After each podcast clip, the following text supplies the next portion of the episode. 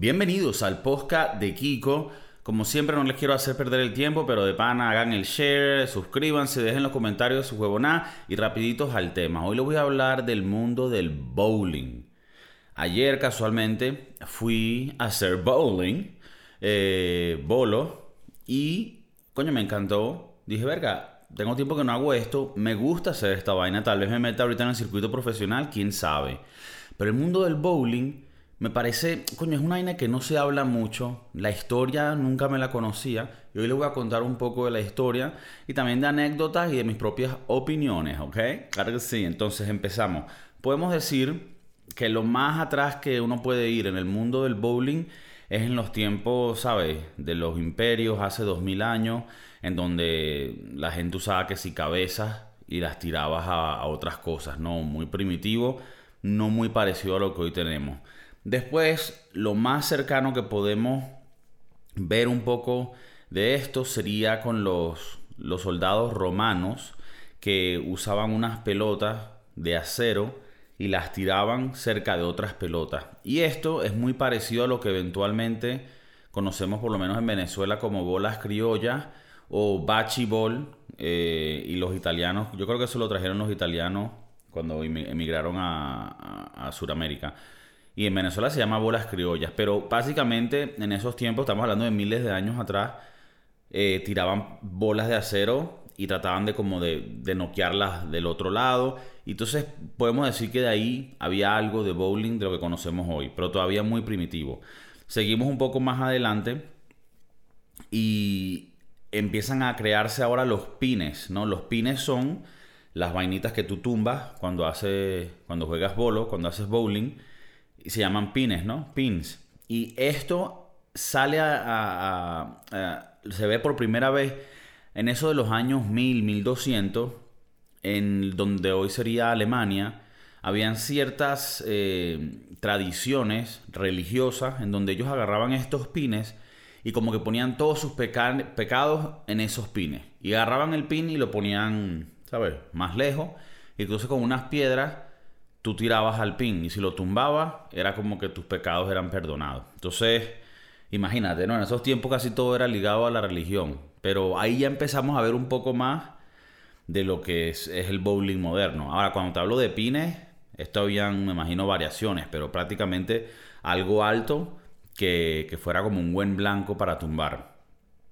Ok, entonces, ya después de esto, en 1900, en 1300, en los tiempos del, rey Eduardo III de Inglaterra, ya empezamos a ver algo muy parecido a lo que es el bowling de hoy, ¿no? Por lo menos en comparación a lo que estábamos viendo antes. Esto ya sí son como unas, eh, usaban una, como una línea, pero todavía primitiva, era, se hacía afuera, no era algo que se hacía adentro de un recinto, sino era en la grama o en la tierra y ya ponían varios pines al final y tú con una bola los intentabas tumbar. Y ya los pines los ponían en cierta forma que parece más a lo que vemos hoy. Esto es en el año 1300. Y bueno, tanto era, o sea, tanto era la, popularidad de la actividad, no sé si llamarlo deporte todavía. Los soldados le prohibieron jugar el juego, porque los coño lo que hacían era beber y jugar, y jugar bolo. En ese tiempo no se conocía como bowling ni como bolo, pero bueno, se jugaba. Y, ponte a ver, o sea, yo no sabía que esta vaina era, iba, tan atrás. Los deportes normalmente, se, ¿sabes? La historia viene más, creo yo, por lo que lo poco que conozco en realidad. Siento que los deportes no tienen una historia así de miles de años. Y este deporte, imagínate, en el 1300 ya se estaba jugando más o menos algo muy parecido a lo de hoy. Entonces esto lo hacían en Inglaterra, ¿no? Los reyes y los soldados de los reyes. En el 1400 fue la primera vez que pusieron estas canchas en un recinto eh, cerrado, ¿no? O sea, no afuera, sino adentro. Y me imagino que será como un salón. Entonces ponían las líneas igual, los, los, pines atrás. Obviamente todo esto era manual, ¿no? La gente tenía que recoger los pines y acomodarlos, etc. Y bueno, en el 1400 para adelante empieza a haber algo de inmigración hacia las Américas, ¿no? Hacia Estados Unidos, etc. Y entonces empiezan a traer el, deporte a América, ¿no? En, en lo que hoy es Estados Unidos. Entonces, llevan el deporte para allá. En Nueva York, que era donde había más población, se empieza a hacer un poco más conocido esto, ¿no? Y ya si adelantamos un poco la historia, en 1840 es la primera vez que oficialmente se hace un juego de bowling en Estados Unidos, que fue en Nueva York, en un lugar que se llamaba Knickerbocker Alice, como los, las líneas de Knickerbocker en Nueva York. Entonces era como un salón que tenía estas líneas, ya mucho más parecido a lo que nosotros conocemos como hoy, ¿no? Una línea más o menos con, una, una distancia estandarizada. Y, bueno, al final de las líneas tenías a unos muchachitos que estaban montados en unas vainas y ellos eran los encargados de, cambiar los pines, de, hacer la vaina. Obviamente en este tiempo anotabas todo manualmente eh, y bueno. Entonces, eh, estamos hablando de 1840, es como que la primera vez que oficialmente se juega esta vaina en un local, digamos, comercial. Y de ahí empieza la vaina a subir, ¿no? Ponte a pensar esto, por un tiempo fue prohibido porque normalmente la gente que jugaba esto lo hacían como para apostar. Ellos bebían y apostaban, entonces se veía como algo medio feo en el tiempo, era como tabú, tenía un estigma, ¿no? Y de por sí en este tiempo no se llamaba bowling, se llamaba nine pin, o sea, nueve pines, porque eran nueve pines que ponían y tenías que tumbar. Hoy en día el bowling que todos conocemos tiene 10 pines, o sea, tiene 10 vainitas de estas, pingüinitos parados que tú puedes tumbar. Pero en ese tiempo eran 9, entonces le llamaban 9 pin, 9 pines, le llamaban al juego. Y fue prohibido, ¿no? Porque en, estos tiempos, estamos hablando del finales de 1800, eh, principios de 1900, estaba lo de la prohibición de los alcoholes en Estados Unidos. Entonces esto estaba un poco ligado a eso y lo hicieron ilegal. Entonces alguien vino y le añadió un pin más al juego. O sea, no nueve pines, sino diez pines. Para que fuera un juego nuevo. Y lo llamó bowling. Entonces aquí es donde viene ya el nombre más, más reciente de bowling. Y esto hizo que el juego, como ya era legal, lo empezaran a jugar muchas personas. No solo personas que tal vez estaban en la mala vida bebiendo, pero familias y parejas y, y ¿sabes? se volvió algo más popular. Pero qué curioso, o sea, ellos le añaden un pin y ya el juego cambia. Entonces ya no está, ya no es ilegal porque eh, el ilegal era el de nueve pines. Entonces me parece curioso como por una cosita, eh, una, una tecnicalidad, puede haber este, e, esta dinámica que hubo.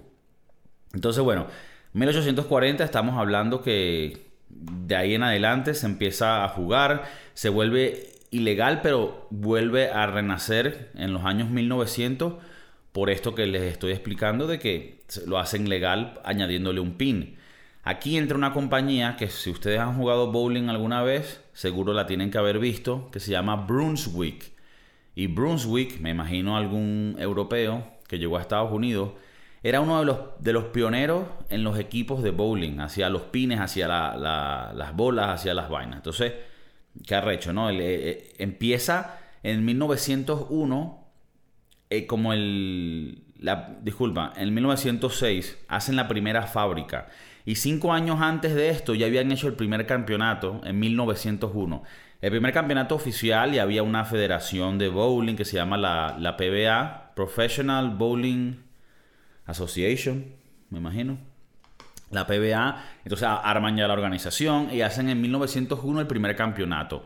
En este tiempo era un deporte, pero, pero era, jodido porque no es que esto estaba en todos lados. Eh, en Nueva York, en, para este tiempo ya habían 200 líneas, o sea, 200 en total. Me imagino que cada local puede tener 5 o 10 líneas, pero habían 200 en total nada más en Nueva York. O sea, que era algo popular pero no era una cosa global porque no había como un fabricante que hiciera todos estos equipos de manera comercial. En 1906 Brunswick empieza con una fábrica y en 1906 hasta digamos 1920 esto fue un boom que carajo crecieron y empezaron a vender equipos de bowling para lugares que estaban haciendo salones de juego.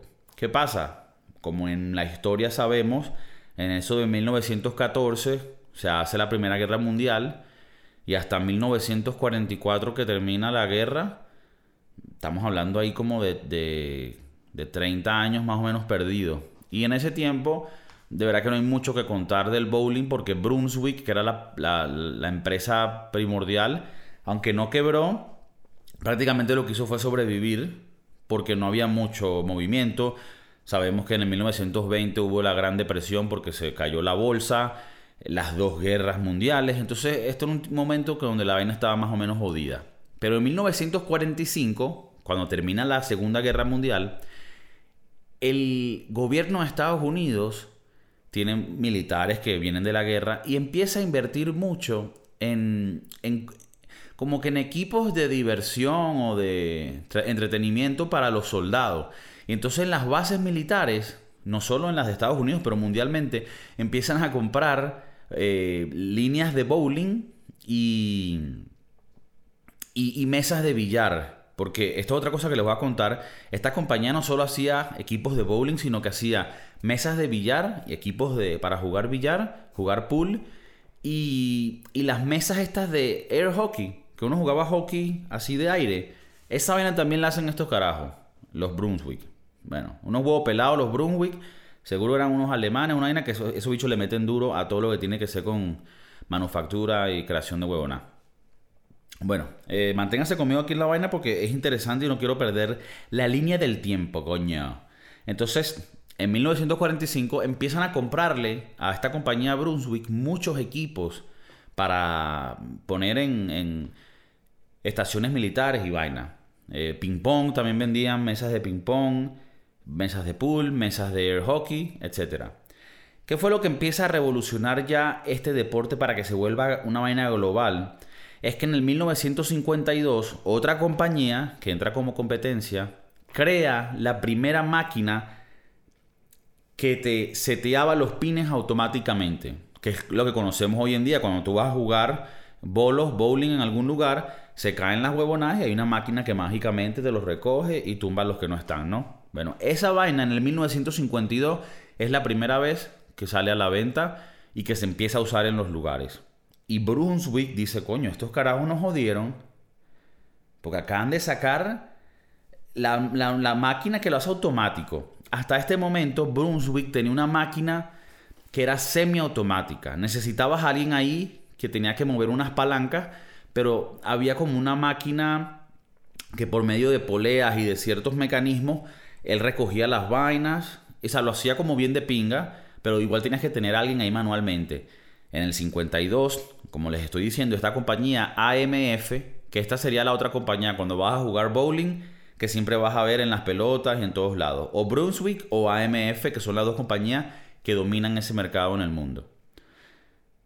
Que por cierto, me quedé loco porque justo este, todo este tema me, salió a la mente porque ayer jugando bowling veo que todo era de Brunswick, los zapatos son Brunswick, las pelotas son Brunswick, las bolas, eh, todo, los, los, pines, la vaina. Entonces dije, coño, qué loco. Eh, una, una compañía, y ahora me di cuenta que son dos, dominan todo este deporte. Y es un deporte que es muy niche, si lo podemos llamar deporte. Yo lo consideraría un deporte porque tengo todo el cuerpo jodido de, de jugar bowling, ¿me entiendes? O sea, yo estoy entrenando aquí también. Entonces, bueno, Brunswick dice, estos carajos de AMF sacaron la máquina automática, nos van a joder, nos van a quitar el mercado. Y en el 54, Brunswick, dos años después, saca la máquina de ellos automática. ¿Qué pasa? Brunswick ya desde el 1911 ya tenían ciertas patentes y ciertas ideas para hacer una máquina automática, pero creo que la tecnología todavía no había dado ahí. Pero yo creo que también se quedaron ahuevoneados y hasta el 52 no habían hecho un coño. Bueno, dos años después, en el 54, Brunswick sacó la máquina automática esta, que se llama el modelo A. Y este modelo A, que es el modelo de la máquina como tal, es el modelo que más se usa en el mundo hoy en día, si no estoy equivocado, es uno de los modelos más duraderos, más eh, eficientes, de que mejor funciona. Tiene bueno, desde el 54, o sea, tiene más de 50, 70 años funcionando. Y dicen que hay muchos lugares, aunque ellos tienen una máquina más nueva, muchos lugares en el mundo todavía usan este modelo que se llama el modelo A. Y bueno, empezaron a producir masivamente en el 55, que es cuando empezaron a vender en todo Estados Unidos y en el mundo. Entonces, ¿qué es interesante con esto? Brunswick, para poder ganar a la competencia, porque ya la competencia tenía algunos años con la máquina automática, Brunswick la supo manejar y, marketear de una manera mucho más eficiente. Estos equipos son caros, no son equipos baratos. Eh, son equipos que necesitan mano de obra cara porque no, todo el mundo te sabe manejar estas máquinas de, bowling y arreglártelas y hacerle mantenimiento. Entonces lo que él hacía es que él iba a lugares que, eran lugares de, de, juego, salones de juego donde tú podías jugar dardos, billar. Billar era un poco más fácil comprar porque tú comprabas una mesa y unos palos y ya tenías para que la gente viniera a jugar billar. Pero imagínate unas líneas de bowling, es una inversión mucho más heavy.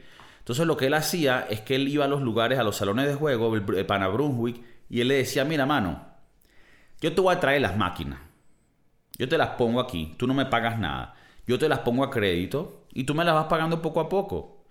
Y esta vaina la hizo en todo Estados Unidos y, desde el, el, año 55 como hasta el año 65 hubo un boom en todo Estados Unidos fuertísimo donde habían salones de bowling en todos lados.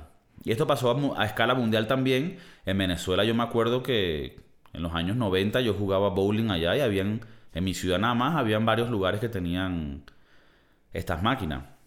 Me parece muy interesante cómo funcionará en lugares donde no haya tanta mano de obra especializada para estas cosas, porque eso no lo, estoy seguro que eso no lo, lo maneja cualquier mecánico. Creo que tiene que ser alguien específico de esas máquinas porque tienen que ser complejas. Pero bueno, del 55 al 65 hubo un boom. Después en el 65, en adelante, por unos años, habían tantas vainas de bowling que, el mercado como que se comprimió un poco. O sea, como que se hicieron demasiadas. Este carajo le daba crédito a todo el mundo. Y hubo un momento en donde más bien la gente no iba a jugar bowling. O más que no iban, habían demasiadas canchas para la cantidad de gente.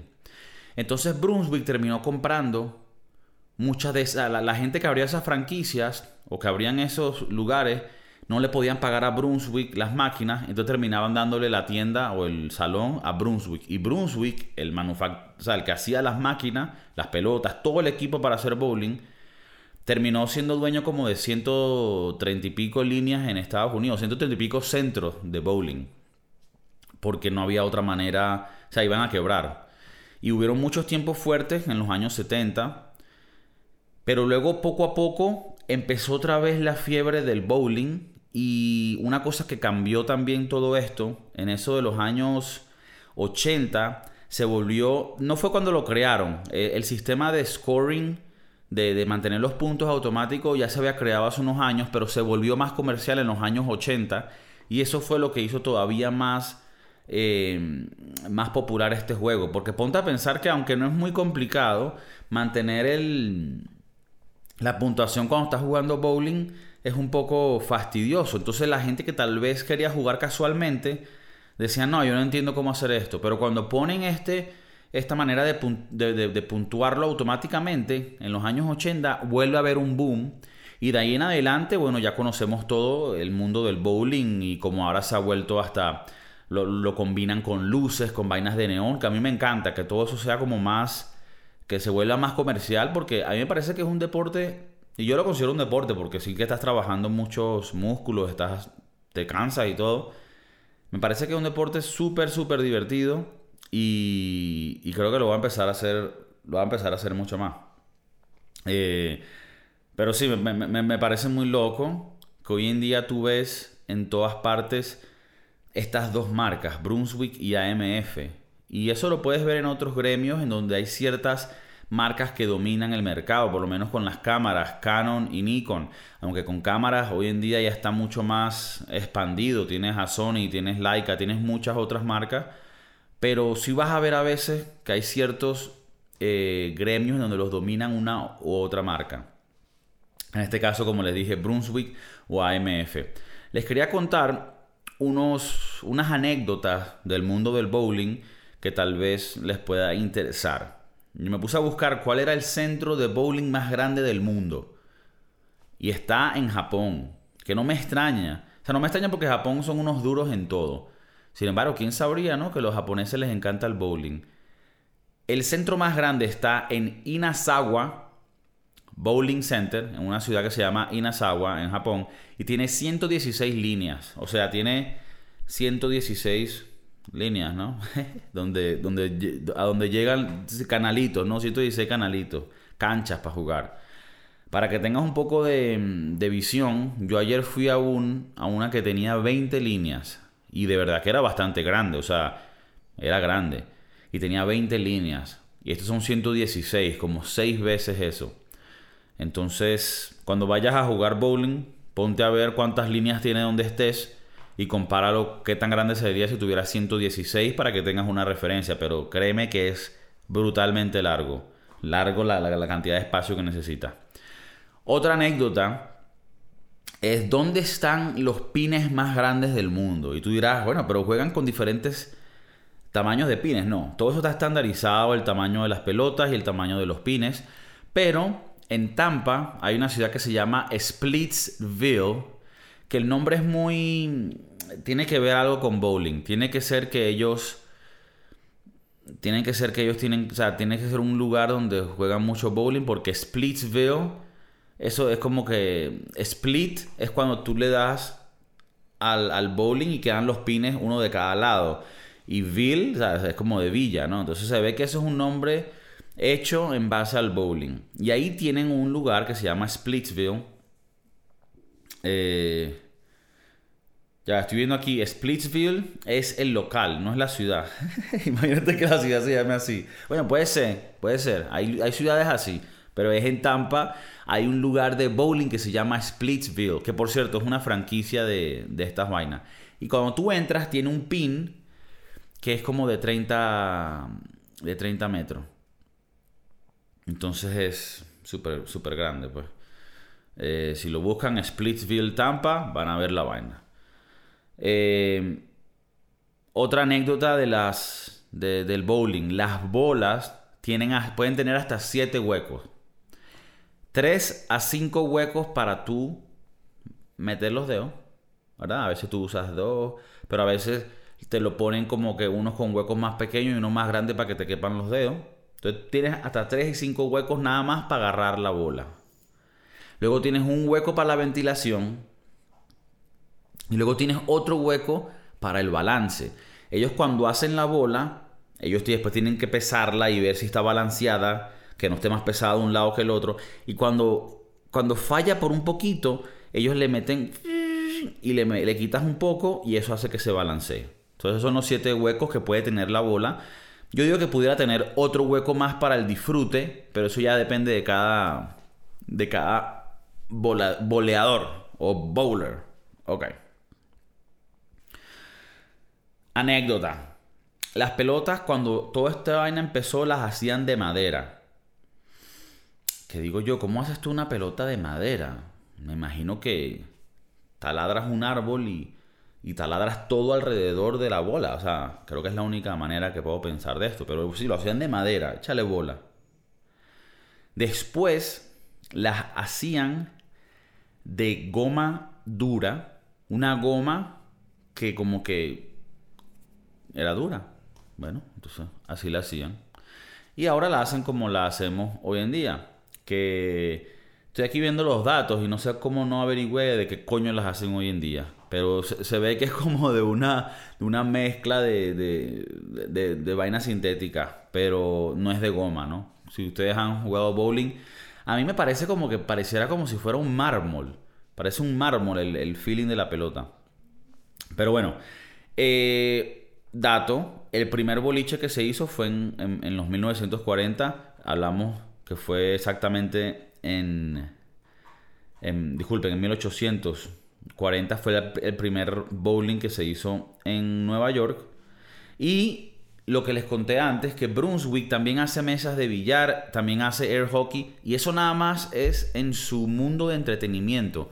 Estos carajos hoy en día vendieron todo su como que su operación en el mundo de, los, de los juegos, porque no solo es bowling, es billar, air hockey, ping pong, futbolito, toda esa huevonada, esos carajos dominaban eso. Ellos vendieron todo eso la última venta se hizo en el 2019 y ya todo ese negocio ellos no lo manejan. Porque el otro negocio que ellos tienen les genera el 92% de sus ganancias. Y esta vaina de bowling solo le daba el 8%. Entonces ellos dijeron, mira, démosle esto a los competidores y nosotros no... Entonces échale bola. Esta vaina de Brunswick, del bowling, era como el hobby del huevón. O sea, esto no era su, su, su mundo como tal. Ellos están metidos en otras vainas de manufactura y de negocio. Si les soy sincero, averigüenlo si quieren, pero en vainas de business, arrechos y huevonadas hacen los Brunswick. Son unos huevos pelados. Y esto del bowling era un hobby. Era un hobby. Era como que, ah, esto me da los reales para el fin de semana. Échale bola. Entonces el Pana Brunswick vendió esa vaina. La otra compañía, AMF, que ahora es como que la que domina, porque ya no está la competencia, parece que esto sí es su, su negocio fuerte. O sea, ellos están dedicados al mundo del bowling. Y Brunswick que irónicamente fueron los pioneros y los que crearon en realidad las herramientas y los equipos para que esta vaina tuviera auge, lo hacían más como hobby, ¿no? Y me parece un poco gracioso o, eh, interesante porque creo que el, bowling en general es un deporte que se relaciona mucho a, la diversión, a, divertirte y no tanto como un deporte. Cuando yo voy a jugar a veces el bowling, que tengo un lugar cerca de mi casa, ayer fui, pero he ido varias veces, y siempre te, vas a, a, topar, obviamente la gente que va a divertirse, pero hay gente que va a jugar para practicar de verdad.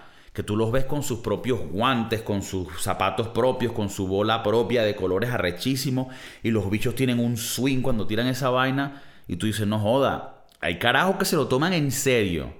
Y compiten y vaina. Y si tú te pones a ver en YouTube los videos de los pros, hermano, es una locura lo que hace esta gente. Eh, no es por nada, yo le meto duro. Yo le meto duro y ayer, coño, jugué muy bien. Jugué muy bien. Yo tengo ahí un swing que le meto, pa, como con fuerza, como pa, así tipo Tiger Woods cuando le da, cuando le da hacia el chop y pa, yo le meto así duro. Última anécdota es la mejor puntuación que puedes tener en el juego, lo que llaman un perfect game, son 300 puntos y sería tirando 12 tiros perfectos. ¿no? Un tiro perfecto es cuando tú le, la tiras y, y, noqueas a los 10 pines del primer coñazo. En el bowling, a ti te dan dos intentos para noquear todos los pines por cada turno que tengas. Pero si tú los noqueas todos en el primer intento, eso tiene un valor añadido. Se llama un strike, ¿no? Si tú haces, tú tienes 10, 10 veces al bate, por decirlo así, tienes 10 intentos. Y si tú en los 10 intentos logras meterlas de una en el primer intento, te dan dos intentos más de gratis. En realidad es basado en el último. Si tú en el décimo los noqueas todos de un coñazo, te dan dos tiros más como de gratis. Entonces, si, si, tú prácticamente el mejor juego que puedes jugar son 300 puntos y los consigues dándole 12 veces a la huevona partiendo toda mierda de uno. O sea, partiendo esa mierda no joda. ¿Ok? Entonces, dígame qué piensan ustedes del bowling, si sabían esta historia, si ustedes juegan, si donde juegan, qué marca es la que ustedes ven ahí. Y coño, suscríbanse, comparten el beta, chamo, ayuden al pana, ayuden al manao. Estoy aquí trayéndole las historias, mano. Trayéndole, coño, los datos. Gracias por sintonizar, amigo. Hasta el siguiente episodio. El poca de Kiko, el poca de Kiko.